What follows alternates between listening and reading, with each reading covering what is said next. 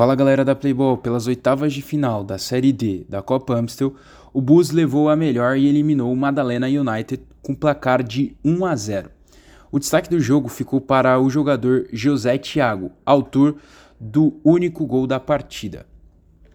A primeira etapa começou com o Bus tomando iniciativa e logo aos 3 minutos, o jogador José Thiago, número 20, arriscou de longe e contou com a colaboração do goleirão do Madalena United que aceitou o chute, uma falha clamorosa dele.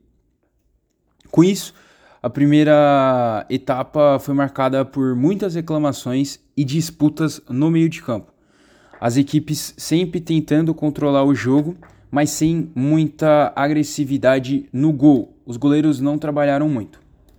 Madalena United tentou reagir em alguns momentos do jogo, mas encontrou a defesa do Bulls muito sólida, que conseguiu manter a vantagem até o final do jogo. Com placar final de 1 a 0 a favor, os Bulls avançam para as quartas de final da Série D da Copa Amstel. Já o Madalena United fica pelo caminho e encerra a sua participação na competição.